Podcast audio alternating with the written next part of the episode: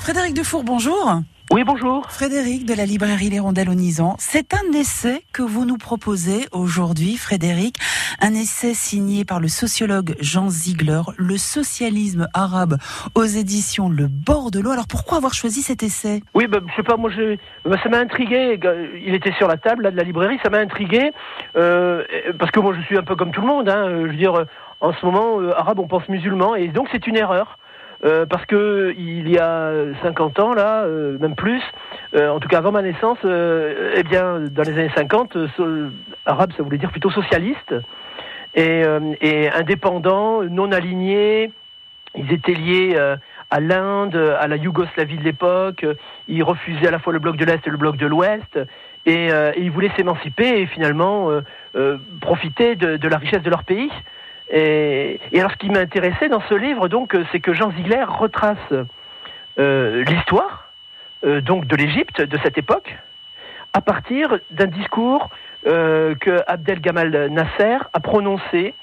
Et, ce discours est, assez emblématique de cette période, puisque c'est le discours de nationalisation du canal de Suez. Et donc, c'est un livre qui est à la fois finalement de Jean Ziegler, le sociologue suisse, euh, qui a eu un très grand succès avec son, son livre, son autre livre l'année dernière, et, et, euh, euh, Abdel Gamal Nasser, euh, qui explique dans un long discours tout ce qui incombe à un chef d'État qui veut finalement améliorer le quotidien de ses concitoyens et qui a des grandes puissances qui l'en empêchent, parce que les grandes puissances veulent tirer bénéfice de ce même pays. Et et alors, euh, il, explique tout le mécanisme qui fait que lui, il veut de l'électricité pour l'industrie, pour que les gens aient de la lumière chez eux, dans le moindre village, etc. Et donc, il veut, il veut construire un barrage, Nasser. Il demande un, un crédit au Fonds monétaire international ce qui lui est refusé parce qu'il ne remplit pas des conditions, blablabla. Bla, bla. Et donc, euh, lui, il se retrouve embêté parce qu'il faut de l'électricité pour, pour l'Égypte.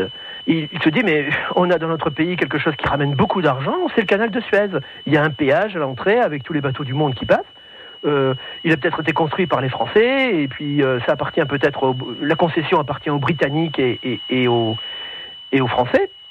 Eh bien, moi, je, le nationalise, on ne peut pas attendre ce mécanisme nous permet de comprendre finalement tout le problème du, tiers-monde, quoi, hein, euh, et de, l'injustice.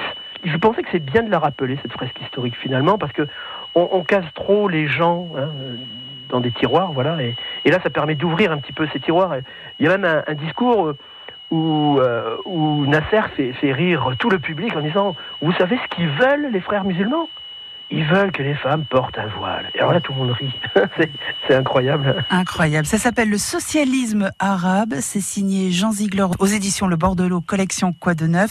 Et c'est vrai que Jean Ziegler, à travers ce livre, nous donne les détails nécessaires pour comprendre un, véritable tournant essentiel de l'histoire, je crois. Hein. moi, je trouve que c'est intéressant de bien comprendre l'actualité à, partir de l'histoire. Frédéric, merci d'avoir été avec nous sur France Bleu Gironde. Eh bien, je vous en prie. À très bientôt. Au revoir. France Bleu Gironde. France Bleu.